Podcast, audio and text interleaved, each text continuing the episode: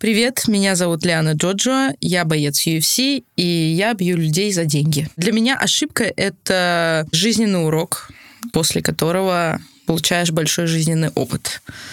Я умею и учусь признавать свои ошибки, потому что искусство ошибаться это... Ну, честно говоря, я даже не думала о том, что есть искусство ошибаться. Более того, я верю, что не ошибается только тот, кто абсолютно ничего не делает вообще. Слушаешь «Искусство ошибаться».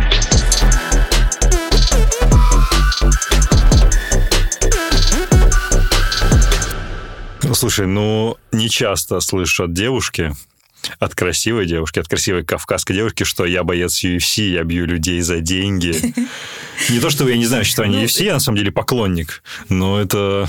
На самом деле, то, что я сказала, прозвучало как-то, типа, очень странно, но по факту мы все бойцы, особенно Оно профессионалы, бьем людей за деньги. Вот это просто по факту. Просто я сказала это очень как-то грубо, но... Нет, это нормально. Но я верю, просто здесь коллеги именно из пиар-части UFC сказали, что, ну нет, у нас же есть ценности, у нас есть honor, respect, и вот все в таком духе, что мы глубоко уважаем друг друга и не просто бьем друг друга за деньги. Нет, конечно же, мы все друг друга уважаем, но по факту это наша работа, и по факту мы ее выполняем за деньги, поэтому я просто Я вспомнил, как а, весной, я подписан на тебя в Инстаграме, я вспомнил, как весной, когда началась вся эта история с изоляцией, с удаленной работой, ты запостила очень прекрасный мем, с которым мы долго смеялись, а бойцы UFC берут, типа, свою работу на удаленку, и там как бы такой, как бы кулак немножко окровавленный, в углу сидит такой человек зажатый, типа, что ты бьешь своих домашних, когда переходишь на удаленку. Мы с этого нормально смеялись. Как ты? Как ты себя чувствуешь? Я себя чувствую, ну, нормально, даже не знаю. Но я сейчас приехала в Москву, немного разочарована в погоде. Вот, потому что я в последнее время жила более в теплых странах, и такого холода я давно, вот, я от него отвыкла. Слушай, у тебя сейчас какая география? То есть я знаю, ну, смотри, ты родилась и жила в Грузии. Затем, насколько я понимаю, тренировалась в Грозном, в Ахмате. Я родилась э, в Грузии, и когда я была совсем маленькая, переехала в Москву и жила а. тут больше больше 20 лет. Я закончила тут школу, университет. А, то есть блин. я москвичка.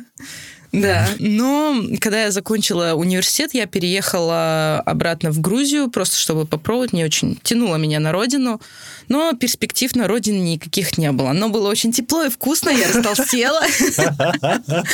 Вот, но для спорта это было очень плохо, поэтому дальше вот моя география менялась. Я потом переехала в Стамбул, там в Стамбул, так сказать, я переехала не из-за спорта, я переехала, потому что у меня там живут родственники, я приехала их навестить.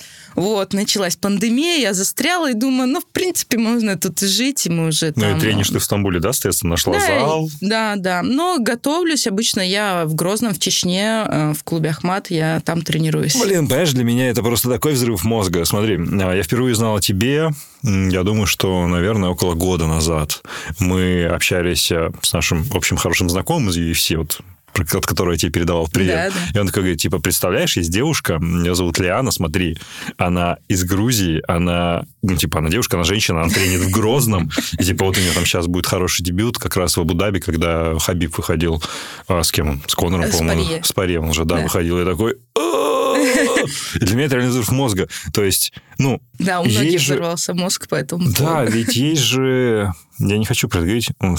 Блин, у меня шутки рождаются. Видишь, ну, как я... сделал езжи. Ну, я, даже могу сама сказать, ну, много людей, которые мне пишут комментарии и в шоке от происходящего. Что, во-первых, кавказская девушка этим занимается. Это во-первых. Во-вторых, что я тренируюсь и представляю клуб Ахмат. Для многих тоже это шок. Типа, как так в Ахмате девушки? Но мы там есть, да.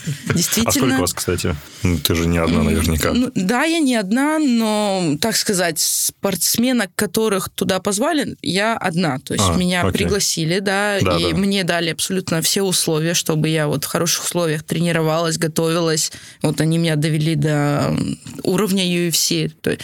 Но при этом в Ахмате и до того, как я пришла, были девушки, они там тренировались, выступали, и ну, они ко всем относятся как к спортсменам, нет разделения. Там, да, женщина, мужчина, да, и мы все Это там... очень круто, знаешь, несмотря на то, что, ну, Слушай, Кавказ все еще остается очень традиционным обществом. Ну, да, ну, правда. есть такие стереотипы, но на самом деле вот президент нашего клуба, он абсолютно ко всем уделяет вот одинаковое внимание, и девушек он тоже поддерживает и всячески это, помогает. Это очень круто.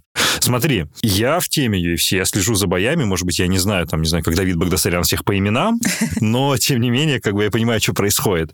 Для тех, кто вообще не рубается, ты можешь объяснить, что такое UFC и почему оно вот так так гремит последние несколько лет? Ну, UFC, оно стало супер популярным, конечно, вообще не сразу. Я считаю, что оно стало очень популярным с приходом Конора, скорее. Реально, ну, если так правда, посмотреть, да. Конор поднял... Face of the game, как он про себя говорит. Да, я думаю, что Конор сделал так, что этот, этот промоушен и спорт вообще поднялся до того уровня, что его знали уже практически все. Вот. И то есть в Грузии, например, когда я поехала, вообще, то есть люди очень не в курсе, что такое ММА, там UFC и так далее, но все знали Конора. Да. То есть и вот с Конора это все началось, потом вот это было очень горячее противостояние Конор-Хабиб, угу. а, и весь мир за этим наблюдал, и я думаю, вот такие большие бои подняли UFC вот на такой уровень, который он сейчас. То есть а люди стали говорить об этих боях, об этой организации, ну и вообще в целом, если взять именно UFC как организацию, то она вот лет на 20 впереди всех остальных организаций. То есть это абсолютно другой уровень, и другим промоушенам еще расти и расти, чтобы быть, приблизиться к ним. Да, это промоушен для тех, кто совершенно не знает ничего в мире смешных единоборств. И все это Ultimate Fighting Championship. Не знаю, как по-русски корректно перевести, но, в общем, состязание очень... Это, не, это тяжело, не да?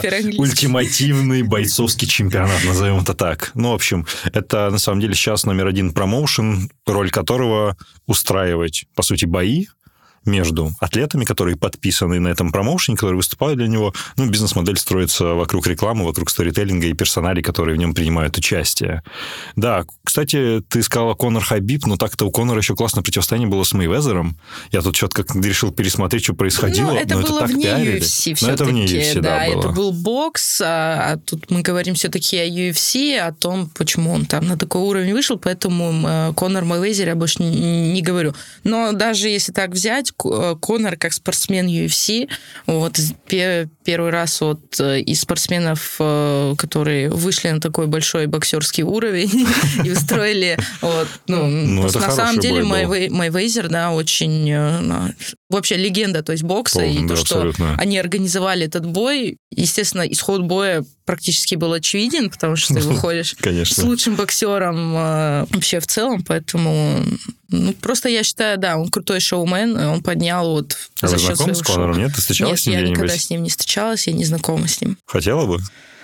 Ну, у меня проблемы с английским, я не думаю, что я ему особо много часов. У него тоже проблемы с английским. Тогда это вдвойне проблема, потому что единственный язык, на котором мы могли бы поговорить, это английский. Вот, но так, честно говоря, ну, я далеко не фанат его, но его заслуги в ММА, заслуги продвижения этого спорта я точно осознаю и ценю. То есть он действительно хороший спортсмен, хороший шоумен, и он поднял этот спорт на такой уровень. Тебя его трэштокинг смущает, и то, что он говорит? Да, я, ну, я не против трэштокинга, но я просто считаю, что должны быть какие-то грани. То есть а, э, да. не задевать личное, да, да, да. не задевать э, семью, религию. То есть такие это темы для меня... случай. Да, такие темы для меня это полностью закрытые. То есть, э, ну, даже если ты оскорбляешь своего противника, ладно, бог с ним, вы можете оскорбить оскорбить друг друга. Но такие темы, как религия, такие темы, как э, семья, я считаю, что ну, никак нельзя затрагивать. Это слишком личное интимное и такое лучше не трогать. Mm, да, это очень жестко. Слушай, мы, смотри, возможно, у тебя были ожидания, что это будет, знаешь, такое глубокое ММА UFC интервью. Возможно, таковым было, но те, кто слушает наш подкаст, они, наверное, не так глубоко в боях, что когда мы перейдем с тобой на фамилии, ребят просто такие, what the fuck, что они обсуждают? Поэтому, наверное, мы пойдем части по верхам. Мне не очень хочется задавать вопросы, которые тебе уже задавали, поэтому я буду стараться их как-то флипнуть. И сейчас хотелось бы уйти немножко в прошлое. Я хочу перенестись в тот день, в общем, когда ты подписала контракт с UFC и поговорить о том, что чувствовала вообще, как, как это происходило. Это же ведь типа вау. Ну, это было, конечно, очень круто, вау, но дело в том, что э, я долго простаивалась. То есть так получилось, что я выиграла пояс Fight Nights Global, да. я стала чемпионкой этой организации, и буквально через месяц или, может быть, полтора, ну, в общем, это где-то месяц, два месяца было, узнается новость о том, что главного спонсора Fight Nights посадили, Зиаудина Магомедова, и получается так, что Fight Nights потихоньку накрывается, и да. финансов, естественно, у них уже нету, вот, и такие большие чемпионские бои, как мой и так далее. То есть я, как поняла, у них не было на это финансов, чтобы, ну, и особо интересно. То есть ну, да. они э, были заинтересованы уже в каких-то таких больших боях, э, на котором они сами заработают много денег, типа там Магомед Исмаилов, э, Владимир Минеев, ну, вот такие. То есть ну, они да. больше вот на, на этом, да, от чемпионских боев они отошли больше. Угу. И, ну, я где-то год простаивалась и понимала, что, в принципе, дальше они навряд ли мне сделают бой. И тогда я уже, ну, начала разговор о том, что если вы мне не делаете бои, то тогда уже отпустите, сделайте меня свободным агентом, и я буду вести переговоры с другими промоушенами.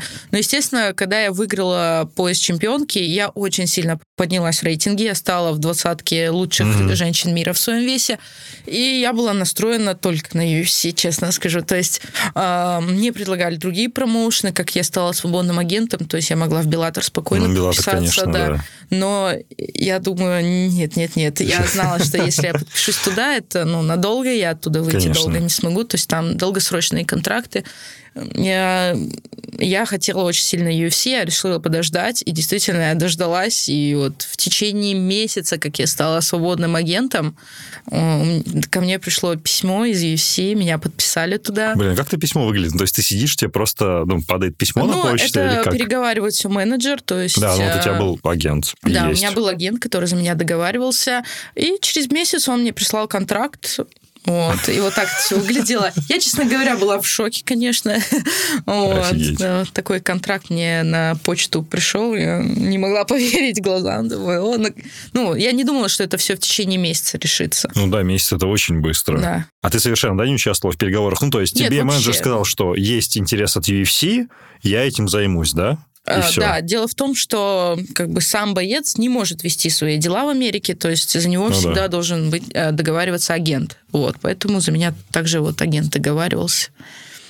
Офигеть. Ну и что ты ну, почувствовал? Сейчас... Ну, оно падает, и ты такая, ну, типа... Проблема еще была одна. Дело в том, что я была дико счастлива, но я не могла э, ну, сделать официальное заявление, пока что UFC. Да? да, пока они не сделали. И то есть я уже там отметила, уже счастливая и так далее, а когда приходит время это все ну, рассказать людям, как бы я уже успокоилась. У тебя успокоилась, да, и все ждут, типа, Лик, ну как? Да, а потом уже волна людей идет, все в шоке. А, наконец-то, UFC, мы ждали и так далее. Уже волна там болельщиков, э, друзей, родственников, уже она радуется вместо Слушай, меня. ну а что ты сделала, когда тебе контракт упал? Ты там позвонила первым делом, не знаю, маме, папе, сказал, что представляете теперь в UFC или что первое Ну да, сделала? естественно, мои родители, они были вот в самом близком кругу, и, естественно, они знали, вот первые, кто, как что они я буду в UFC. Ну, моя мама очень реакция. плохо. Он такой, господи, еще и все там же такие сильные бойцы, это они на мужчин похожи там. Ну, то есть она испугалась, конечно, но очень испугалась. Ну, она следит, она смотрит и видит, какие там бойцы действительно. Это лучшая лига мира, и там лучшие женщины в мире, поэтому... Да. Но а папа? Но со временем моя мама изменила свое мнение. Ух ты, в какую она сторону? Пере... Да, она, пересмотрев все это, она ну, не особо в меня раньше верила. То есть, например, когда я делала вызов в Fight Night Марине Мохнаткиной, она э, сказала, ты, ну, и отец тоже ты больная, говорит, ты кому вызов делаешь? Она говорит, вообще, говорит, монстр, она убьет тебя. Ты, говорит, вообще ненормальная. Не на нее посмотреть, конечно, тут Ну, э, Машина. просто у меня всегда была такая политика в жизни, если ты хочешь быть лучшим и хочешь развиваться, Надо то ты должен драться с такими да. же, да.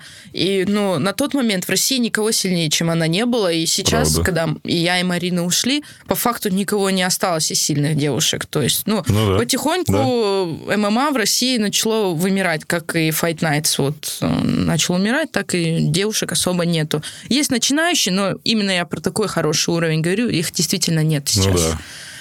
И моя мама со временем уже, вот посмотреть, на что я способна, и с Мариной, и последующие бои, она уже сказала, что я... Это недавно она мне сказала. Знаешь, говорит, я подумала, посмотрела и поняла, что ты можешь выиграть практически каждую, если ты хорошо подготовишься. То есть она уже начала понимать, что я профессиональный спортсмен, что я очень много вкладываю в это, что я там целыми днями в зале, как я тренируюсь, она уже отчасти начала наблюдать, и отчасти она там подготовку тоже видела. То есть, например, когда я к Марине готовилась, она жила с нами, у меня были сборы тогда в Чечне, угу. первые мои сборы в Чечне, кстати, я хочу немножко сказать. Вот. И дело в том, что у нас э, меня никогда вот родители не пускали никуда одну на долгое время, то есть я всю жизнь ночевала дома, никогда не было, чтобы я к подружкам ходила. То есть у меня типичное строгое кавказское воспитание, то есть меня никуда не пускали.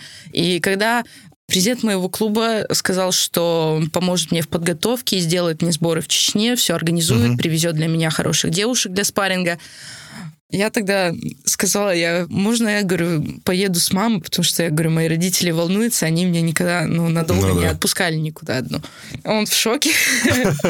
Он говорит, конечно, можно, вот. И так получилось, что у нас был а, отдельный дом, и в этом доме жили все девушки-бойцы, и вместе с нами была старшая мама. вот, она следила за порядком в доме, так сказать, и она наблюдала, то есть, за всем этим, как я готовлюсь и так далее, насколько это тяжело, и я думаю, вот такие моменты изменили ее мнение. Слушай, ну это очень круто, потому что да, ты много где в интервью говорил, что мама очень сильно переживает и скорее, ну, с настороженностью, может, даже негативно относится к той карьере, которую да, ты выбрала. Да, она хочет, чтобы я перестала, конечно, вот. А что папа говорит? Ну, папа отцу... мой самый ярый болельщик. он, он еще так шутит, типа, я хотел сына, но у меня почти получилось. Когда дочь выступает в UFC, ну, да, так можно сказать. Ну, сначала он сопротивлялся, вот, не хотел. Но когда я начала выигрывать, один, я помню, первый бой свой я проиграла тогда, и я побитая приехала, и мои родители сказали такое, что лучше уж мы будем тебе помогать, чем ты будешь выходить неподготовленная вот, к этим боям. И с тех пор они уже начали мне как-то всячески помогать, там, давать финансы. То есть, ну, они мне обрезали финансы, чтобы я специально не выходила на какие-то соревнования. Офигеть. То есть, там, в зал не смогла пойти. Они все пытались сделать, чтобы я не выходила. Но мое стремление было вот гораздо больше, чем какие-то финансовые проблемы. Я выходила находила способ, как угу. выкрутиться из этого. И когда они уже поняли, что пути назад нету, я все равно буду переть по этой дороге, они решили, что лучше помогать. А когда они это поняли? Был какой-то конкретный момент, когда они такие, да, окей, был... бог с ним? Это был конкретный момент. А, я тогда уехала драться в Казахстан, и дело было в том, что я уехала, можно сказать, практически одна. Вот, у меня не было с собой тренера, у меня не было нормального вообще тренировочного лагеря нормального. Я уехала туда вообще со своей подругой на соревнования, то есть которая, по сути, мне даже нормально ну, не сможет подсказать. Вот. И получается так, что Моя соперница перевесила, ну, порядка, ну, трех, наверное, четырех. Ну, она была намного больше меня. То mm-hmm. есть там разница в весовых категориях была просто Ощутимо, огромная. Окей. Да. Вот. И я выиграла первый раунд, второй раунд я уже выдохлась, проиграла, потому что уже когда под большой соперницей находишься, ну, да. конечно, ты уже ну, подсядешь в кардио. И отдали победу ей, при этом ну, я приехала, то есть у меня там, они увидели, что я там достаточно покоцанная, ну, каково это такой большой драться. Ну да, такая покоцанная приехала, и они на это все посмотрели, на в целом всю ситуацию, как это все выглядело, что я вот одна, без команды, без подготовки, уехала, не было нормального там тренера, менеджера, который, ну, сказал бы, куда ты там выходишь, такой там большой соперец. То есть они в целом ситуацию посмотрели и поняли, что нельзя это так все оставлять. Вот, поэтому после этого начали мне всячески помогать уже. Слушай, ну, вау, это очень клевое изменение. Слушай, знаешь, что хотел узнать и спросить? Мы очень часто как раз с нашим общим знакомым обсуждаем то, насколько много мужества, если это будет корректно сказать, необходимо, силы воли, чтобы выйти в октагон. Ты можешь, вот я хочу тебя от первого лица спросить, какие вообще ощущения испытываешь, когда вот идешь вот по этой вот как бы дороге, по пути к октагону, там снимаешь себе спортивный костюм, тебя там проверяют, ну, наносят специальный этот крем, что ты в этот момент чувствуешь, что внутри происходит? Это же какой-то, ну, адок, наверное, нет? Ну, вот этот момент как раз-таки, когда ты должен успокоиться, настроиться, что вот уже осталось чуть-чуть, ты выходишь уже в клетку, и уже нужно подуспокоиться. Вот. Это такой ну, достаточно тебе волнительный не всегда момент. это удавалось, ты сама про это рассказывала, что да. ты потерялась как раз тогда в Абу-Даби, да, тебя это размотало. Бывает такое, когда смотришь, у тебя глаза разбегаются, а там столько людей, ты да, не можешь настроиться. Вот. Но у меня такое редко бывало. У меня такое вот один раз было, а так все остальные разы я помню, я всегда, то есть, успокаивалась, но... Меня... А что ты в этот момент думаешь? Ну, то есть, что происходит в твоей голове я буквально? Я думаю только о том, что вот я сейчас выйду, я буду драться, что я должна делать, я сосредотачиваюсь. Сзади обычно стоит мой тренер, который успокаивает, вот это очень важно, говорит, вот, ты должна сделать это, это, не суетись, все нормально, ну, ты спокойно вот выходишь, кайфуешь от обстановки, слушаешь музыку, под которую ты выходишь, это очень важно, между прочим, чтобы музыка тебе тоже нравилась, под которую ты выходишь. Вот, и выходишь спокойно, вот, и идешь драться. Но, естественно, адреналин очень сильно скачет. Ну, конечно, столько внимания. Но сейчас стало легче, нет? Вот, вот эти последние бои, которые на Бойцовском острове, когда никого нет, только комментаторы, вообще, судьи. Очень, мне было прям так комфортно, удобно. То есть я вообще не переживала, не парилась. Никто не кричит. Вышла, сделала свою работу, тренера прекрасно слышу, вот поэтому все было прекрасно в этом а плане. А комментаторы не мешают? Слушай, у тебя, по сути, под боком сидит Джо Роган. А, блин, кто второй? Не, я даже фамилию. не слышала. И они же там очень громко достаточно говорят. Ну, я как понимаю, они, скорее всего, в наушниках да, говорят. Да, наушники, микрофон телефонах, да, но... поэтому я их, ну, я их не слышала. Я слышала угол своей соперницы всегда и слышала... И, кстати, я не знаю, почему, но угол своей соперницы я всегда слышу намного лучше, чем свой угол. Ну, не знаю, почему так вот, но... Но это мешает, отвлекает, помогает? Помогает, если бы я еще понимала нормально, а. вот, было бы шикарно. Но я помню в своем а, втором поединке в Абу-Даби, я помню, я слышала, как этот э, тренер моей соперницы кричал «Ей, бэйби, давай, давай, типа, бей ее!» И все. То есть, ну, каких-то конкретных вот подсказок, ударь вот это. такая мотивация такая Да, да, просто он кричал мотивирующий какой-то крик, то есть не было чего-то конкретного. Ну, я такая думаю, ну, не очень такая информация полезная, в принципе, да. А в последнем своем бою я слышала, типа, бей ей в нос, бей ей в нос. Вот, я слышала, что она, ну, они на, на, на это, да, настраивали. Но дело было просто, такой момент был, я с ней когда боксировала, именно на руках классического бокса да. я понимала, что она не попадает в меня. То есть, ну, ее рука рядом с моим лицом оказывалась, но она не попадала в меня. Но по попала, дистанции да. не дотягивала же. Да, по дистанции она не дотягивала. Вот. Ну, пару раз попала, но очень редко. То есть я когда сама подходила. Угу. А, и получалось, дистанции я ее перестреливала на руках, то есть я намного Да-да-да. лучше ее боксировала. Но я вообще, у меня даже в мыслях не было подумать, то, что мне прилетит локоть. И Ни у кого не было такой мысли, для поверь. Ми- для меня такое удивление было, то, что она с рук не попадала и попала локтем. Вот. И я потом поняла, о чем, что за нос они кричали. Что поделать. Блин, ну...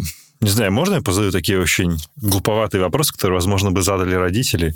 Ну, ты сильно расстроилась, когда вот этот Конечно. технический нокаут, у тебя, блин, кровь льется, Конечно, все я... останавливается?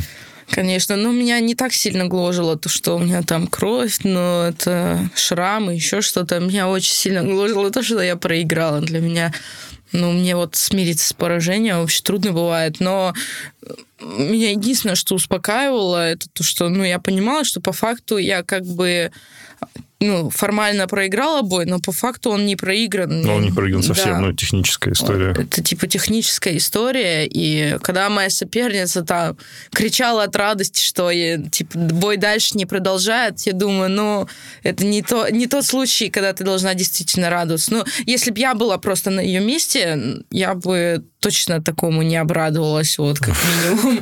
Потому что, ну, я считаю, что каждая победа должна быть, ну, заслуженная, и ты должен для победы как минимум хотя бы раунд выиграть. Вот, когда ты даже этого не сделал, радоваться этому уж точно. Давай поговорим про поражение. Ну вот ты сейчас проиграл, и что у тебя происходило в голове, там, не знаю, следующие несколько часов? Да, окей, понятно, что там сразу занялись твоим носом, чтобы там как-то все это на базовом уровне в порядок привести. Но что ты в голове думала? Типа, там, не знаю, ох ты, сучка Миранда, типа, ты дождешься, ну там, типа, я еще выйду, мы с тобой еще встретимся, или, ну, какие мысли тебя посещали? Какой-то такой личной ненависти к ней не было, ну, я к ней как-то, как личности вообще, то есть никак не отнеслась, потому что, ну, я так на нее смотрела, наблюдала наблюдала за ней, то есть как личность она вообще, то есть неинтересно вообще и диалог с ней как-то вести, интервью, которое она после боя дала. Я поняла, что это, ну, такой фрукт, который, ну, в скором времени очень сильно потушит я надеюсь, что у меня с ней будет реванш. Неважно, это следующий бой будет или там через угу. два-три боя. Но, конечно, очень хочу, чтобы у меня был с ней когда-нибудь реванш. Но я уверена, что помимо того, что я с ней подерусь. Остальные девушки ее очень сильно потушат, потому что э, у нее слишком большое мнение о себе, при том, что она провела такой бой. Вот, то есть она сделала такие, ну, слишком выс- высокомерные себя, и типа. слишком высокие э, такие высказывания, что, ну, я, честно говоря, я думаю, такие очень ну, не, не, не думаю, что у нее все хорошо пойдет. Ну и плюс, как я сама ее оценила физически, то есть я не думаю, что она далеко пойдет. А насчет себя что думала? Что у тебя-то, ну, насчет относительно себя в голове происходило? Ну, а у меня в голове, конечно, было... Я очень сильно расстроилась. Я прям ждала момента, когда я смогу расплакаться. То есть я привыкла не плакать при людях, то есть угу. хотя бы при тех, кого я знаю, вот, и чтобы меня никто не заснял, что я плачу. вот. И, в общем, я ждала момент, вот, меня вывели, повели к врачам, вот, и я смотрю, там два-три врача сидят, осматривают мой нос, думаю, ну все, момент настал, я могу заплакать. Я такая начинаю плакать, короче, заливаясь слезами, и слышу, как голос мне говорит, не плачь, не плачь, это не поражение, я дам тебе еще бой. На английском мне это все говорит. Я такая, черт возьми, это а, Дана, это Дана. И я понимаю, что я, ну, я не хотела никакого свои слезы показывать. Я понимаю, что он пришел и, ну, вот смотрит, ага. как меня осматривает, и, ну, он стал переживать. Я понимаю, что он это все сейчас наблюдает, и я плачу прямо перед ним. Я еще больше плакать начинаю. Думаю, боже, я это вот точно не хотела показывать. Для справки, это Дана Уайт, президент организации UFC, ну, собственно, главный человек этой компании. Да, да. И, ну, в общем, честно говоря, я, конечно, не хотела, но он такой вот душевный, очень заботливый. Он производит такое впечатление, да? Он, ну, реально не лапочка. впечатление, он действительно я, Ну, такой, я же его да. не знаю. Я ну, смотрю, кажется, что и душевный мужик, и вот ты сейчас он это очень теплый, он, он даже вытер мне слезки, сказал, не плачь. То есть, не переживай, я, говорит, обязательно дам тебе бой. Типа, это был хороший бой, просто вот серьезная травмы. Ну, то есть он, он мне дал понять, что не, это не поражение, то есть еще будет все. То есть для меня это было очень важно, меня это очень успокоило, меня успокоило то, что... Да, меня вот успокоило то, что сказал мой тренер, то, что сказал вот президент моего клуба в первую очередь. Мы с ним созвонились. Ну, то есть они все очень сильно расстроились, но все дали мне понять, что это не поражение, не расстраивайся, что это вот просто вот такая травма. Но я все же, конечно, у меня была ошибка, на которой меня поймали. Я это прекрасно понимаю, вот, и это поражение получилось вот именно из-за моей вот э, там глупой ошибки, которую я не исправляла очень долгое время, и сейчас уже я думаю, что пора бы ее исправить, чтобы такого больше не повторялось. Но так, конечно, да, ну, морально очень тяжело было, но все же нужно осознавать, что это UFC, это лучшая лига мира, и лучше проиграть там, чем побеждать э, в каких-то таких маленьких промоушенах и радоваться этому там над победами над слабыми соперницами. Ну, да. То есть я уже понимаю, что я другой уровень,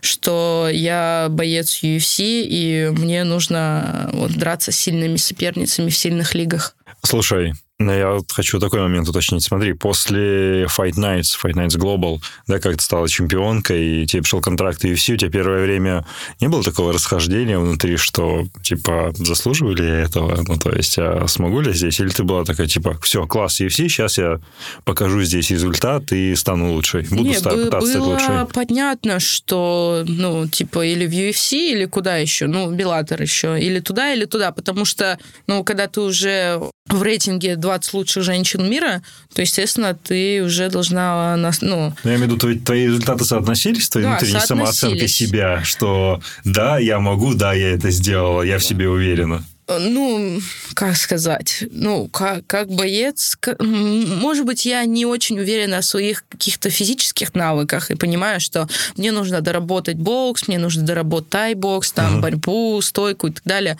Но я уверена в себе именно духом, то есть я уверена, yeah. что духом меня никто не сломает, я буду до конца идти за своей победой. Может, я буду не супер технично, там, не супер красиво драться, еще что-то, но я знаю, что я вот выложу всю себя, я буду драться до конца. Вот. И поэтому, конечно, я понимаю, что я заслуживаю то место, где я сейчас нахожусь, и я добилась этого большим трудом, то есть я проходила ну, таких соперниц, потом и кровью. да, которые были намного опытнее, намного сильнее меня, но я все равно их выигрывала, и, конечно, я считаю, что я заслужила это место и э, заслужила место там драться. Крутяк. Напомни, какой у тебя, как сказали сказать, никнейм в UFC? До того, как я пришла в UFC, у меня был никнейм в России «Волчица». Да. Когда я уже пришла в американскую лигу, естественно, это все перешло на английский язык, и уже я стала «Шивулф». Ну да. Почему волчица? Ну, то есть... Тут на самом деле такая историческая больше вот именно с Грузией связанная. То есть э, Грузия вообще это название с персидского переводится как Гюрджистан, страна волков. Mm. То есть э, мы очень долгое время воевали с персами, yeah. С турками тоже. То есть у нас такие достаточно длительные и очень э, кровопролитные войны с ними были. Mm-hmm. Но Грузия, несмотря на все это, никогда не сдавалась и не покорялась. И из-за этого персы дали нам э, такое имя «Волки – страна непокорных». Угу. То есть умира... умирающий Шахабас говорил, что только два врага я не оставлю сломленных – это грузинский народ и смерть. И в честь этого вот, звали нас Гюрджи, Гюрджистан. И в некоторых еще странах Кавказа до сих пор нас называют не грузины, а гюрджи. А, многие даже не знают, что это персидское слово именно волк. Ну, просто но... уже стало само по себе Да, оно стало само по себе. И вот в Чечне, например, а, грузин — это гюрджи. Ну, по сути, это как дословно как волк. Да, да? это волк. С персидского это волк. И э, многих грузинов так вот волки зовут. И а. ко мне вот такой вот никнейм приелся, как волчица. Круто. А слушай, я совершенно не знаю этих деталей, хотя вроде общаюсь с людьми. Тебе обязательно этот ник выбирать или как? Тебе советуют его выбрать, тебе его помогут придумать, если у тебя его нет? Это же ведь такой имиджевый очень важный компонент что с этим UFC делают? Ну, этот никнейм мне дали болельщики. То есть они, mm. ну, стандартные как бы болельщики, которые дают имена, это волчица, тигрица, львица, пантера, вот, и вот такие вот имена, то есть э, болельщики любят, э, любят давать. Вот, поэтому вот как-то вот вол... Нет, я имею в виду, что UFC ну, грузины, требует грузины это выбирать. меня звали всегда вот волчица у нас, О. ну, часто так говорят, дамгели по-грузински. И... А, вот почему у тебя такой ник в Телеграме. Да, в Телеграме у меня ник Мгели. Я такой думаю, так, это что-то грузинское? Думаю, что это значит? Да, это по-грузински значит э, волчица. Ну, у меня изначально, то есть, был Амгели, но когда вот меня в России объявляли, объявляли волчицей, то есть я под аудиторию подстраивала язык. А mm-hmm. так у меня всегда было, понятное дело, волчица. Понятно. Ну, болельщики выбирают и называют так. А, кстати, ну, я не задумался про такое происхождение. Не знаю, Хабибу Орла тоже болельщики придумали, или это была его идея? А, может быть, его идея, может, и болельщики, но Например, насколько я знаю, почему его назвали орлом, потому что он из э, таки, такой местности, где очень много орлов летает, ну да, он живет в горах, да. то есть и, э, и мало того, ну, я думаю, что мало того, что он в такой местности э, живет, тут еще есть вторая сторона, это то, что он заставляет летать всех над октагоном. Вот, поэтому, я думаю, поэтому тоже ему очень подходит орел. Орел в клетке не сидит, когда тут инцидент произошел с Конором, со всей этой его братьей. Очень мало вообще в ММА. То есть очень много всяких там тигров, там каждый второй почти тигр и так далее, там машина. Вот. Но именно Орлов я вот редко встречала, и вот я пока что знаю только одного бойца вот с ником Орел. Это Хабиб. Я думаю, что его многие знают. Слушай, какие у тебя ощущения относительно своей карьеры? То есть для нас всех, вот предыдущий номерной чемпионат э, на Бойцовском острове, ну, стал удивлением, когда такой Хабиб, в общем-то, был, типа, my last fight, I promised to my father, типа, я уйду, и я такой, а-а-а, как ты эту новость, во-первых, восприняла, и что ты подумал относительно своей карьеры, потому что, ну, это, мне кажется, не оставляет шанса не задуматься о том, а что будет как бы глобально, куда я претендую, стремлюсь и вообще какой путь. Ну, Хабиб уже достаточно взрослый, ему около 30 лет, насколько я помню. 32 уже. Ну, да, да, да, 32, 32 дяденька. он уже взрослый, и, по сути, он сейчас уходит в самое такое хорошее время, то есть... э, он в рассвете сил, вот, э, он уже добился больших успехов, э, вот, есть что терять в дальнейшем, вот, Да. а в принципе, то есть что-то ли, может ли он большие какие-то бои сделать, в принципе, он все большие бои уже сделал. И я думаю, он прям на хорошей ноте ушел. И, Абсолютно. Да, и когда мы после боя увиделись, я ему сказала, я говорю, что я очень рада, что ушел именно на такой ноте, вот, но я просто не знаю, сейчас такие, а, его менеджер начал такие намеки кидать 30-0, типа, возможно, еще есть Да-да-да, про это стали на- разгонять. намеки. Но я думаю, что если он действительно сейчас ушел, что, в принципе, это действительно прям хорошее время уходить на пике без поражений. Не, ну, он все сделал, он всего добился, он всех победил. Я думаю, Мгм. единственный бой, ради которого можно было бы вернуться, это... Фергюсон? Нет, Фергюсон уже, уже, уже, не торт. О, хорошо, ра- ради кого? Да, а, хотя, конечно, об этом бое мы мечтали все. Вот пять раз он переносился, но все же после того, как он Гэджи проиграл, я думаю, не особо имеет смысл с ним делать Ну. бой. Вот. А так э, бой с GSP.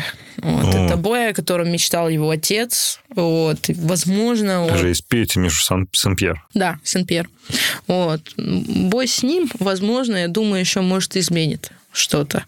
Какие-то планы. А так, в целом, если он уже пообещал маме Ну закончить карьеру, придется закончить. Если мама разрешит, можно и один бой провести. Вот на самом деле. сарказмом произносишь. Нет, не ну. сарказм, потому что вот э, словом данная матери я считаю очень важное. Вот. И вот если я своей матери скажу, что все, я прекращаю, значит, все, я прекращаю. а пока я не обещаю. да. Ты пока не вещаешь. А относительно своей карьеры, как ты вообще планируешь? Ну, то есть ты будешь бороться, драться пока... Пока, пока что? Ну, какие у тебя ожидания насчет собственного пути? Я раньше строила какие-то планы, потом, когда мои планы очень сильно изменились, вот, и в то время я даже не думала, что окажусь UFC, но потом я вот доросла до этого уровня, я поняла, что планы строить лучше не надо, потому что они резко меняются, и ты не можешь ничего предугадать. Мгм. Поэтому планов, честно, я вот конкретно их не строю. Сейчас главное выиграть следующий бой и дальше уже смотреть и отталкиваться от него. Живешь от боя к бою, по большому счету. Да, от боя к бою, я считаю, нужно. Вот. Потому что каждый бой все меняет, все планы, и все может резко повернуться. Так же, как и вот трилогия с Тони, допустим. Тони был да. на протяжении нескольких лет претендент номер один. Да. Вот. И бой с Хабибом, это был бой просто которого ждали все. Но после одного же поражения... Да, но это было очень жесткое поражение, то есть это было избиением, так скажем.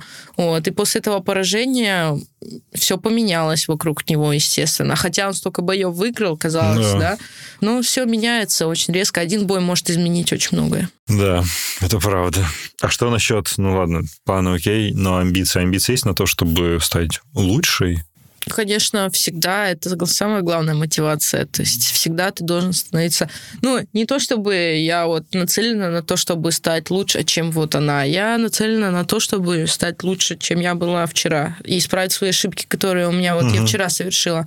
Если я свои ошибки исправляю, становлюсь лучшей, лучшей версией себя уже, то это намного важнее, чем кого-то переплюнуть. Я вот думаю, что нужно самой всегда развиваться. А ты с самого начала придерживалась такого подхода, что я буду меняться относительно себя? Ну, м, я думаю, если по- посмотреть мою карьеру, в принципе, так оно и Да? есть. Да. Ну, то есть это интересно, потому что, мне кажется, большое количество спортсменов, не только в смешных единоборствах, а везде, могут ставить себе мотивацию, так, я там должен, не знаю, перебежать, думаю, это- перепрыгнуть, победить того или этого. Я думаю, это даже проблема иногда часто бывает. Люди очень гонятся за тем, чтобы я должен добиться такого, то, что сделал вот этот человек, я должен Мгм. его переплюнуть и так далее. И многие спотыкаются именно на этом. И они не думают о том, что я должен стать просто лучше, чем я был вчера. То есть они э, концентрируются на успехах другого человека, а не себя. И многие на этом сильно споткнулись, ошиблись, и я думаю, это проблема. Просто я помню, вот многие говорили, вот у этого рекорд такой, и я должен его рекорд переплюнуть, угу. и сделаю вот такие да. вещи, чтобы там, стать рекордсменом лучше, чем он. Или я там хочу защитить пояс столько раз, чтобы стать лучше, чем он. То же самое сейчас могло бы быть и с Хабибом. Типа Хабиб сказал бы, я хочу, например, а, защитить пояс вот столько раз, сколько переплюнув там Джон Джонс. Джон mm-hmm. Джонс же очень много раз защитил да. пояс но он бы мог, ну, сейчас он в рассвете сил. Какой он будет через пять лет, никто его не знает, да, и он мог бы уже ошибиться там в дальнейшем и на этом там поломать, например, свое имя. И вот такие вот нюансы, они очень важны. Я думаю, вот Хабиб как раз-таки этот момент уловил, то есть он сделал то, что в его силах, он стал лучшим, он добился многого, но смотреть на других, равняться на других, зачем теперь все равняются, все на, Хаби... на него, на конечно. Хабиба? Да, я думаю, это очень важный момент. Не-не, ну то, что Хабиб ушел на пике, это ну, это во всех смыслах прекрасная история. Он стал легендой, зал славы, ну, то есть шикарный пример всего и вся. Да, он один из самых вообще популярных спортсменов вот, Ты на сегодняшнее очень время. осознанно рассуждаешь. Ну, то есть я должен сказать, что я удивлен. Не могу сказать, что у меня были какие-то ожидания, что там, не знаю, не будешь так рассуждать. Но тем не менее, то, что я слышу, меня приводит ну, к настоящему восторгу. У нас даже шутки такие были в зале, что... Ну, я так шутила, что, типа, я буду брать э, некоторые мои хитрости, что у меня свой план, как выглядит и так далее. То есть, что интеллектуально, я думаю, что нужно как-то развиваться, мыслить как-то по-другому, и бой проводить как-то, ну, именно вот с головой, думающий, и не только свой бой, а вообще всю жизнь и свою карьеру нужно выстраивать как-то. То есть нужно соображать. Если ты немножко камень в этом плане, то будет очень ну, трудно Ну, камням непросто. Я хотел спросить о том, что... А какую роль в твоем мировоззрении играет твой тренер? Например, он для тебя больше, чем тренер? Он наставник, он ментор? Или это просто исключительно тренер и тренер? Я большую часть своей карьеры, именно ММА, я была без тренера. То есть мои тренера постоянно менялись. Я вот из зала в зал угу. не, не могла найти нормального зала. И только когда я, меня вот пригласили в Ахмат, и у меня там появился постоянный тренер. Вот, и даже если я где-то вдали от него, я всегда с ним советуюсь, созваниваюсь, списываюсь, и его мнение очень важно для меня. Он ну, вот настоящий профессионал, во-первых, своего дела, и всегда мне подсказывает э, во всем. Ну и помимо этого, когда вот, например, у меня сейчас гонка была, мне было нереально тяжело. И... Гонка, ты имеешь в виду висок? Весогонка, да. да. И вот я понимала, что если бы вот этого человека не было бы рядом, моего тренера, что я бы не смогла сделать вес. Все знаю детально, как правильно гонять вес, как восстанавливаться, что нужно делать. И если бы не тренер, конечно, это было бы практически нереально. То есть, ну, раньше это было не, не настолько профессионально, а сейчас уже, когда ты вот выступаешь в UFC, и я уже гоняю намного больше, то есть уже тренировки абсолютно другие, то без тренера, конечно, невозможно. И вот тренер играет большую роль моей жизни, я всегда с ним советуюсь, и, и как человек он очень хороший, естественно, то есть я, я могу с ним побеседовать то, э, свободное там время и так далее. Как тренер он, конечно, профессионал своего дела, и я всегда его слушаюсь. По поводу весогонки такое отступление. Я когда кадры вижу в Инстаграме, не только у тебя, у других бойцов UFC, Блин, это же так жестко вообще. Вот эти какие-то целлофановые пакеты, мешки. Я раньше тоже не это просто, этого. А, ну, я, наверное, могу это понять, но выглядит это очень жестко. Я не представляю, какой стресс переживает твой организм в этот я момент. Раньше тоже этого не понимала, пока я выступала в весовой категории 61. Но ага. потом поняла, что ну, там уже мне очень сложно, потому что соперницы реально большие по сравнению со мной. И потом, когда я перешла уже в флайвейт, 57 ага. килограмм, и начала гонять гораздо больше, и вес уже намного тяжелее уходит, чем 61. 61 был налегке то тогда последние два боя я поняла, насколько это тяжело вот это все гонять. Это, я не знаю, самая тяжелая часть моей работы – это весозгонка. Вот, и, между прочим, вот первый раз мне тренер сказал такие слова именно во время весозгонки своей последней, что я не думала, что ты такая стойкая. То есть не Воу. после боя он мне это сказал, Да. а именно после весосгонки. То есть настолько я сильно мучилась, чтобы согнать вот эти последние граммы. Это было очень трудно. Я уже там чуть ли плакать не начала. Просто настолько мне плохо было.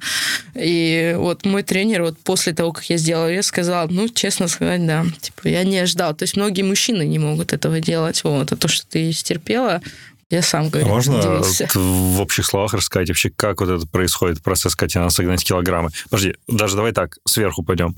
Все ли бойцы гоняют вес в преддверии соревнований? То есть Да, просто кто-то больше, кто-то меньше, и у кого-то, естественно, кто мало гоняет, это легче проходит. Но когда я, я, я тоже не понимала этого, ну, у меня была легкая весосгонка. Но вот я именно когда вот начала больше гонять, эти вот последние килограммы, они были а что самые именно мучительные. ты делаешь? То есть Ну, это... в общих чертах это, Да, в общих. естественно, диета и так далее, это все перед этим. Но потом начинается уже сгонка воды. Я пью много воды в течение недели, там такая программа, там в день пьешь 8 литров, потом 6 литров, потом 5, сокращаешь, сокращаешь Ага. потихоньку, и в последний там день ты там, 0,5 пьешь, чисто чтобы там запить э, витамины и так далее, и там, чтобы горло не пересохло. Мгм. То есть практически ты уже не пьешь. И в этот день ты начинаешь гонять вес. Ну, самый крайний случай – это горячая ванна, потому что горячая ванна – это просто... Когда мне сказали, что горячая ванна забирает душу, я сначала не поверила. Думаю, да ладно, я, бывает, по вечерам сижу в ванной, моюсь. Но горячая ванна именно сгоночная, это реально забирает душу. То есть мне А что после- происходит? Ну, такая схема. Дают, допустим, минут 15, Мгм. очень горячая ванна с соленой водой. Ты в нее ложишься и сидишь 15 минут. Она не такая, как ты вот просто душ принимаешь, еще что-то. Она прям горячая. И ты сидишь, потеешь все это время. Хорошо. И, и вес очень хорошо уходит. Он уходит лучше, чем в бане. То есть настолько, чтобы просто понять, насколько она горячая, Мгм. вес уходит намного лучше, чем в бане. И это один заход делаешь, потом ты укутываешься в теплую одежду, ложишься, тебя еще сверху накрывает там пледом, А, вот это одеяло. вот эти вот фрагменты видео я видел, да. Да, и ты еще лежишь, потеешь дальше. Это, можно сказать, такой отдых. Ага. Вот. После этого обратно залезаешь в ванну, опять же, настолько. Боже. Вот, как минимум где-то... ну, подходов? Минимум три подхода придется сделать. Если ты, у тебя еще остается, то ты еще пойдешь подход делать. У меня, да, у меня получается, что я больше трех подходов мне пришлось делать. И сколько позволяет это согнать? Ну, вот в твоем случае, например. О, в моем случае я согнала именно вот таким способом два с половиной килограмма. Ого. Это, это, чтобы понять, это самый крайний, самый последний случай. То есть, если ты можешь, ты сгонишь просто пропотев на тренировке, да, там весосгонки, Мгм. сходив там в сауну тоже. То есть сауна это очень легкий вид способа го- сгонки веса, между прочим. Вот. И, может быть, тебе будет этого достаточно, утром еще потренируешься. Но если не уходит вес, то самый крайний случай это именно вот э, ванна. Это, это делается напоследок, перед самим взвешиванием, где-то часа за три, за два начинается. И вот мы начали. Вот. Очень тяжело уходит вес, конечно. Выглядело это очень жестко. Очень вообще. Ну, я не стала этого... Ну, у меня были фрагментные весосгонки, но я лайтовые такие выставила. Ну Вот, я, а я- именно... Теперь я понимаю, что да. Да, то, что там с- вот со мной подруга была, и она вот в прямом смысле, вот у меня уже не было сил, они взяли меня за руки, положили меня, потом обратно, то есть я уже вообще, то есть не, не в состоянии даже нормально двигаться. А смотри, а потом, то есть вот если прошел бой, и ну, организм все равно это потом обратно компенсирует, ты же начинаешь набирать Да, вес, который сразу же, как согнан. просто я с весов схожу, начинаю компенсировать водный баланс. Кушать не хочется вообще, честно. Я первые два часа, мне даже вот тренер пытался заставить поесть, но мне было настолько плохо, что я говорю, я не могу есть. Я говорю, мне очень плохо.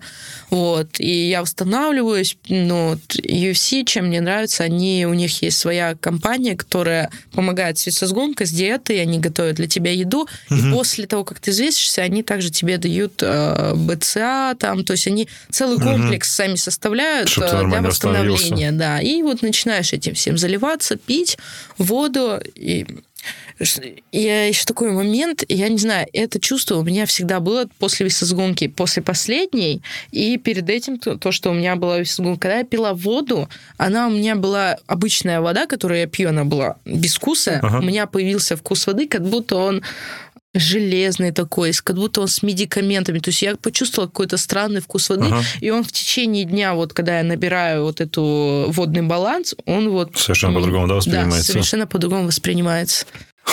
Интересно. Я могу задать возможно, очень бестактный вопрос, но мне было интересно. Я уверен, что я могу его прогуглить. И правда интересно, он касается именно женского дивизиона и все бойцов девушек.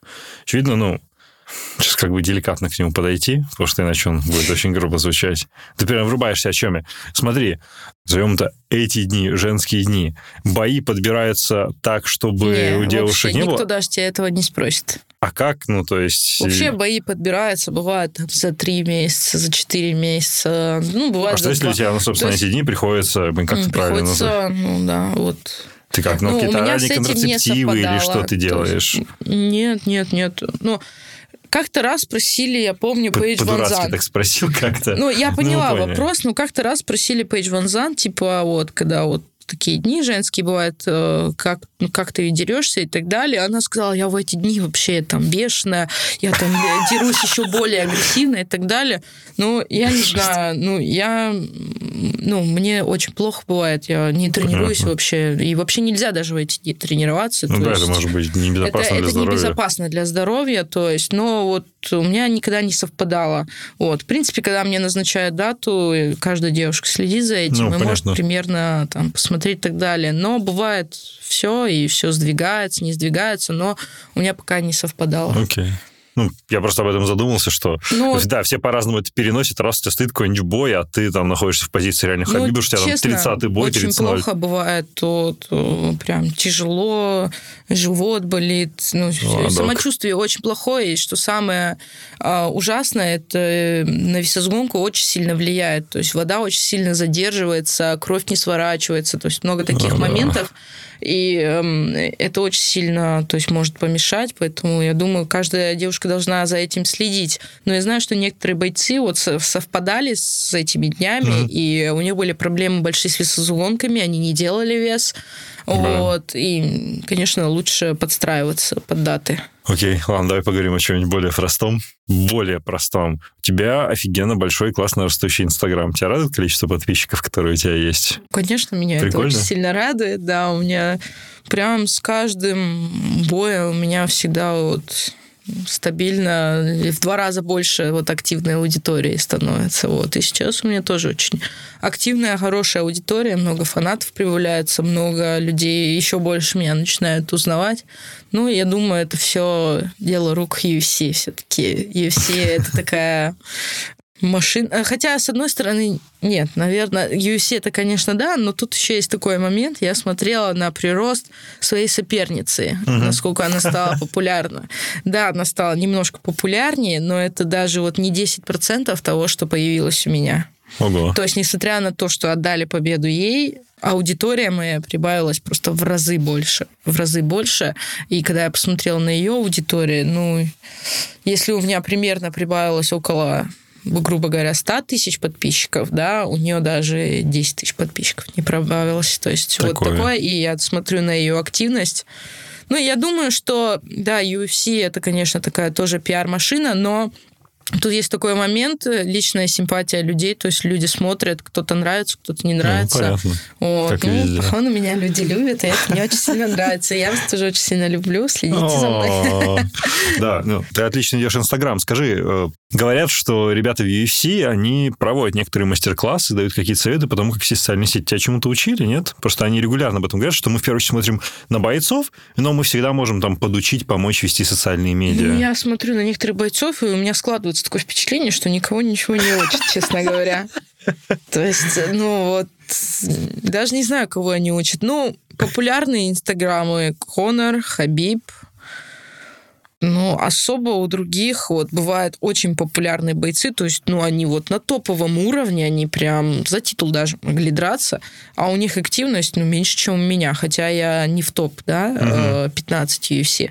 Я думаю, это о многом говорит. Значит, они не умеют вести Инстаграм, потому что человек на таком уровне, и не имеет такую большую активность Инстаграма, это как-то странно. Значит, не проводили мастер-классы, скорее всего. Ну, ты точно таких не присутствовала, да? То есть... Я нет, я никогда не присутствовала, но и до UFC как бы у меня была то есть, своя хорошая такая фан-база а. уже, то есть развитый Инстаграм. Но чтобы сказать, я его специально развиваю, там, я не участвую ни в каких гивах, ни в каких... Ни К счастью, да. Мне предлагают это все, но я принципиально от них отказываюсь. Вот недавно мне тоже предлагали, я принципиально от них отказываюсь. Ну, во-первых, мне не нужна такая аудитория, которая пришла из-за там, чтобы что-то выиграть ну, и так да. далее. То есть, если я проведу конкурс, то он будет мой личный, и не, ну, не такой, типа, пишись на всех, а просто потому, что я захочу там что-то своим а, болельщикам подарить. Но вот в таком духе я не хочу ничего делать. Ну, я думаю, аудитория на это смотрит, там максимально мало рекламы какой-то, максимально там мало каких-то конкурсов. И... А часто запрос, кстати, на рекламу прилетает? Я видно, ну, ты иногда что-то рекламируешь, но я даже не помню, что ты рекламируешь. Да, я меня... помню, что было, но это так редко.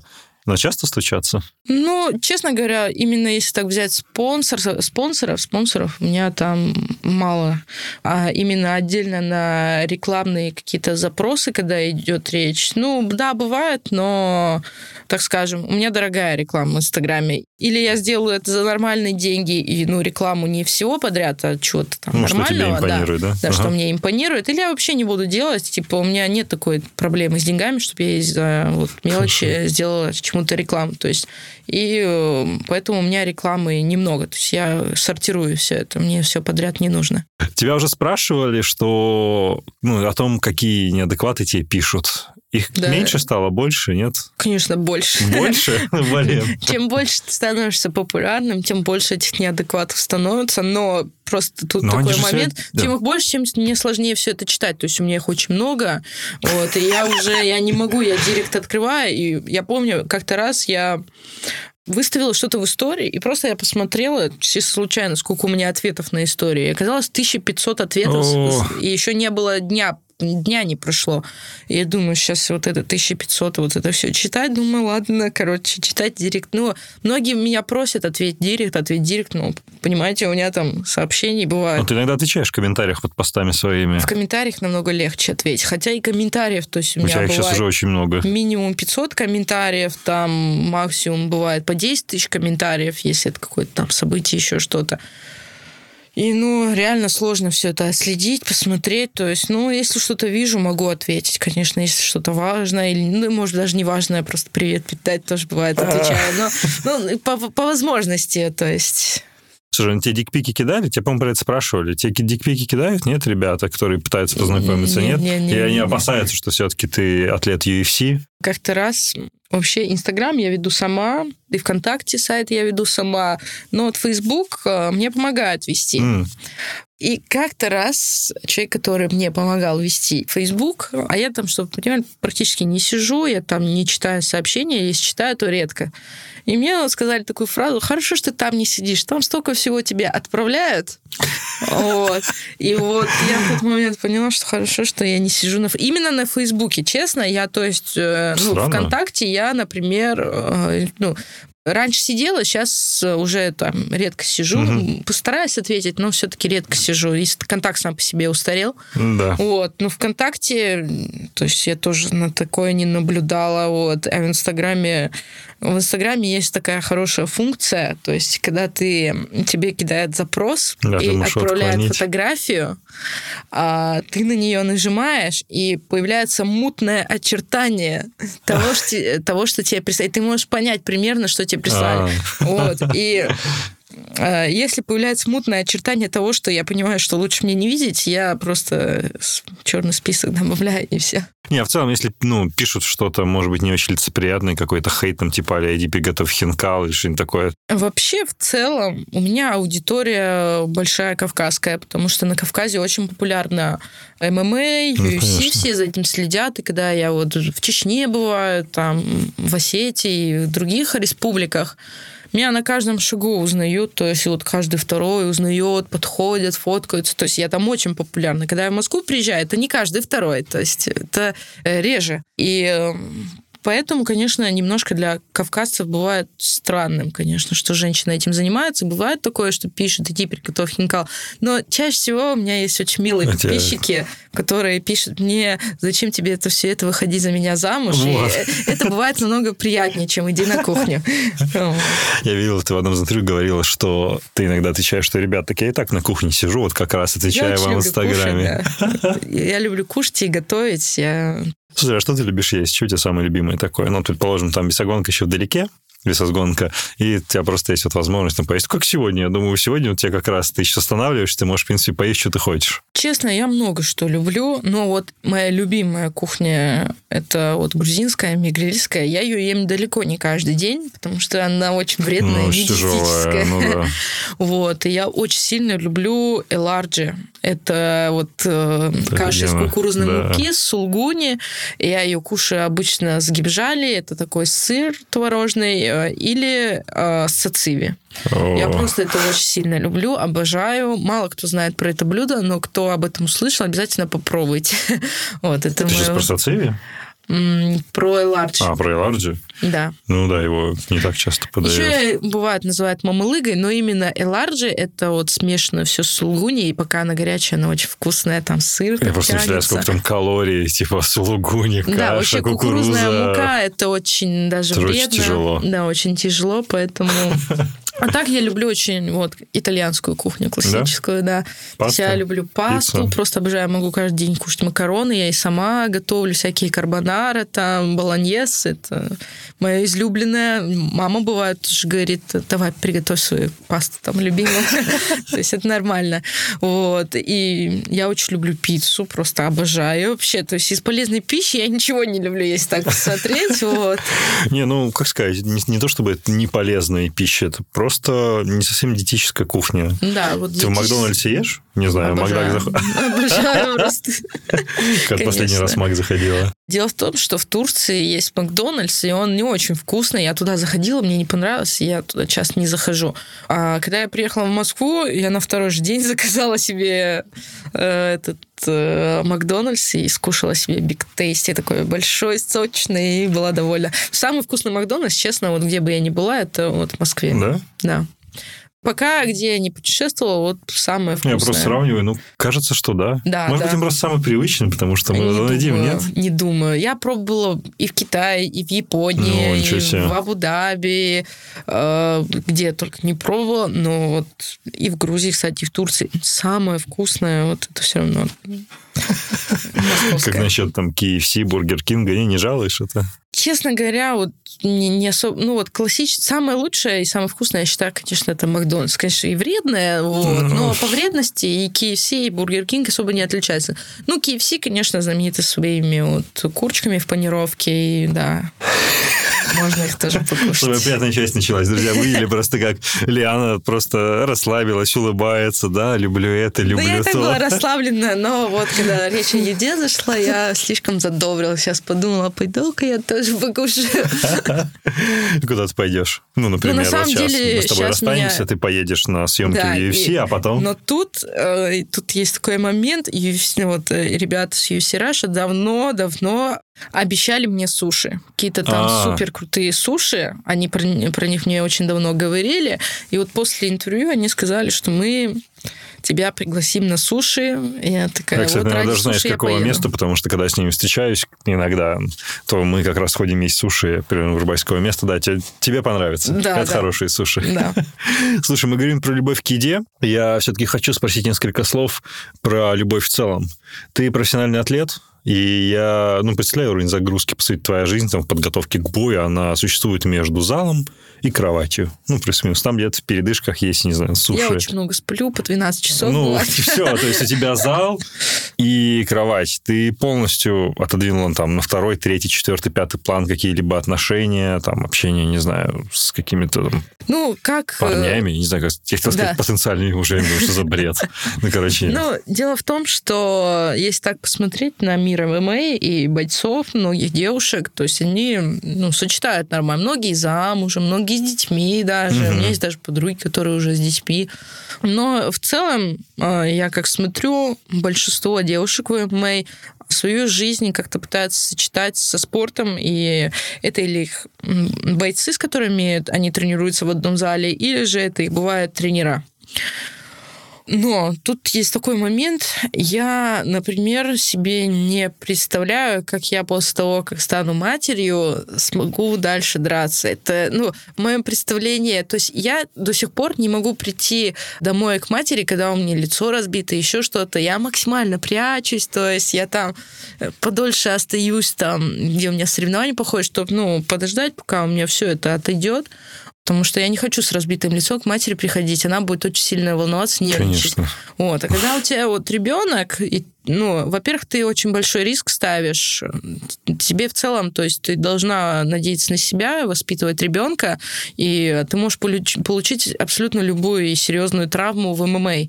То есть мой разбитый нос это еще мелочи. Можно остаться без глаза, там можно что-то себе да. сломать, я не знаю, можно, там, не дай бог, там голову вообще могут так отбить, что там, я не знаю, в нокаут пойдешь, ты можно там, ну, короче, все очень, ну, очень жестокий вид спорта на самом деле. Да.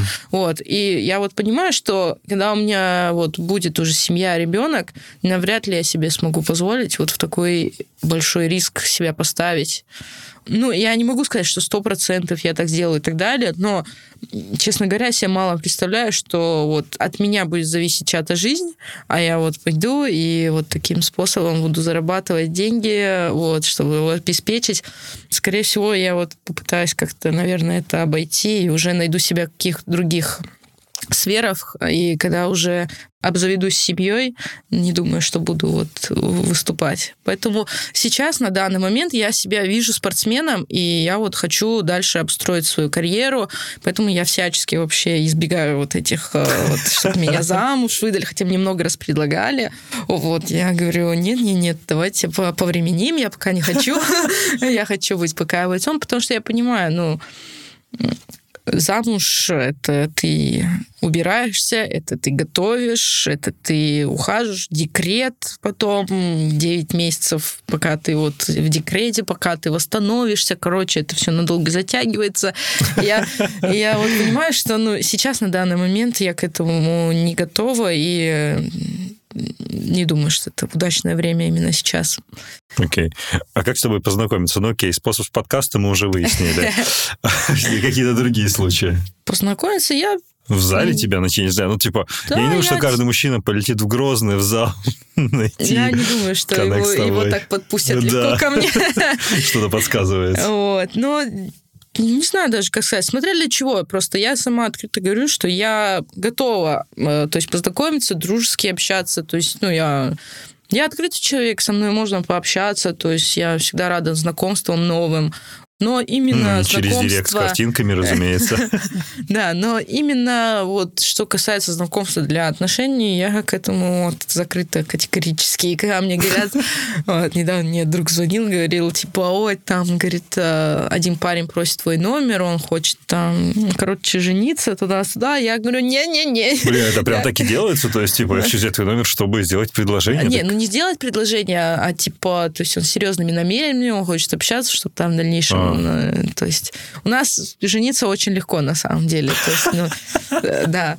А, и я говорю, не-не-не, я говорю, для этого точно не надо номер мой давать, не нужно особенно для таких серьезных намерений.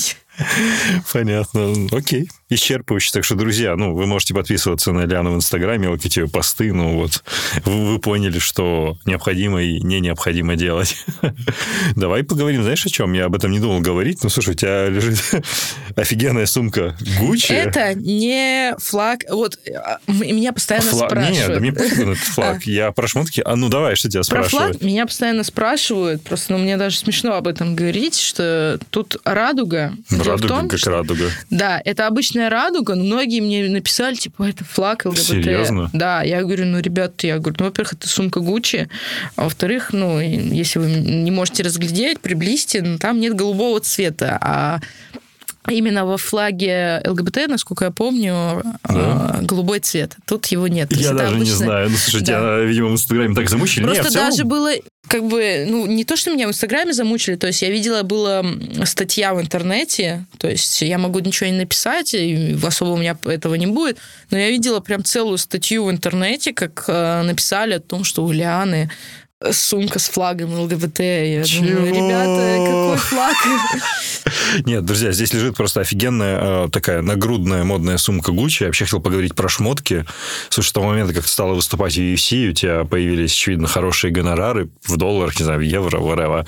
Ты как? На самом Больше деле... стала себе позволять в плане там, одежды, шмоток? Честно скажу насчет этой сум... сумки Гуччи. Эту сумку мне подарила моя подруга. А-а-а. Дело в том, что эту сумку она купила, когда ездила со своим бывшим мужем э, в Дубай, и, так сказать, у нее осталась плохая память, но она развелась с мужем, а я эм, так э, у нее пожила где-то месяц, я пока готовилась к бою, я жила далеко от зала в Стамбуле, и где-то месяц я, короче, у нее жила, пока готовилась, она живет в центре, и я постоянно носила эту сумку. Она мне говорит, давай я тебе ее подарю, подарю. Я говорю, не-не-не, я просто вот пока у тебя ее поношу. А потом такая, нет, все, я тебе ее дарю. Короче, она тебе идет, ты ее постоянно носишь. Вот. И, так сказать, я ее забрала. Честно сказать, я люблю хорошую одежду, качественную, брендовую и так далее. Но чтобы сказать, я прям шмоточница и трачу на это последние деньги, точно нет. То есть, если у меня есть лишние деньги, чтобы я это купила, да, это куплю. Но если у меня нет денег, я себе не позволю ни купить себе вещи, ни пойти в салон, ни ну, вообще налево-направо я не растрачу. Только когда у меня есть возможность, я вот это делаю. То есть я просто знаю много людей, которые последние копейки отдадут, ну, фанаты э, шмоток, будут да. кушать доширак, вот, и вот этого я не понимаю. Это ужасно. Вот. Слушай, ну, у тебя достаточно модные сапоги. Это Dior или что? Это, это Prada. Это Prada. Да, это Prada а, с этими как микросумочками. Сейчас они в моде, да, эти сумочки. Да, да, ничего на стиле. А что ты самое дорогое приобретала себе из вещей? Ну, с момента, как ты смогла самостоятельно приобрести, там, без помощи отца или матери? Самое дорогое я себе покупала iPhone сама. Да? Вот это самое дорогое было, да. А, а нет, вру, вру, нет. Самое дорогое это было этот iPad я себе купила. Я прям на него столько денег потратила. Я сама в шоке была. Типа, моя первая самая такая дорогая большая покупка была, вот. А ну, слушай, а вот э, посмотри, после там, условно, первого боя UFC, когда тебе пришел первый гонорар, у тебя не было какого-то душевного порыва, что а сейчас я пойду куплю что-нибудь такое? Или это была покупка айпада как раз? Не, это было уже после второго боя. Я после... Э, дело в том, что в Эмиратах э, покупка продукции Apple гораздо дешевле, чем в России, в Турции mm. и в других странах. И пока я была в Эмиратах, у меня был один день, и я решила, что будет э, достаточно выгодно купить там, особенно такую дорогую продукцию, то есть большое okay. отличие в цене, и я поэтому решила сразу после боя, я купила именно iPad. Не сказать, что именно вот я получила деньги и купила, на тот момент они даже, по-моему, на карточку не пришли, то есть у меня а, еще деньги okay. с первого боя были. Ну, я просто так скажем, я не транжира, я не трачу деньги вот так направо-налево, хотя в последнее время я поняла, что я начала... Начала. Э, перестала себя контролировать, э, вот. Но вот сейчас себя возьму в руки и перестану, перестану так транжирить. Ты во всех интервью говоришь, что я коплю на квартиру. Да, я коплю на квартиру. Вот к этому я и веду, что например, со своего первого, второго, третьего боя, то есть я не потратила ни, ну, всю сумму, я, у меня все коплю. Я трачу какую-то сумму, естественно, то есть мне надо жить, ну, жить да. кушать и так далее. Вот. Ну, я себе не скажу, что я прям сильно себя обрезаю, то есть э, ничего себе не позволяю и так далее. Но, то есть я не прям на широкую ногу шикую, трачу, я не транжира в этом плане. Не, я могу потранжирить, но когда у меня есть цель, что я коплю на квартиру, я на нее коплю. Много-то еще осталось копить? Ну, так если условно, в смотря, смотря на какую. В принципе... Ну, какую ты хочешь. На какую я хочу, я думаю, еще столько же надо копить. То есть у меня 50% есть. Угу.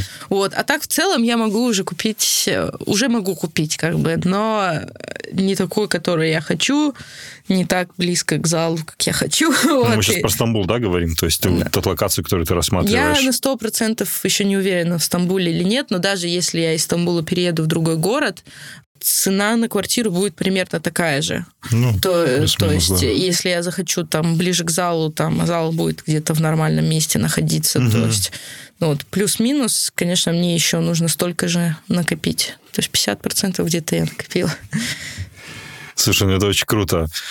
Наверное, пожалуй, все. Это была Лиана Джоджо, боец UFC, атлет UFC. Лиана, это был очень приятный разговор, очень классно. Огромное спасибо, что ты пришла к нам. взаимно, очень приятно. Е. Это мой первый опыт в подкасте вообще. Ну, надеюсь, что он оказался хо- хорошим. Да, очень даже я, я пытался.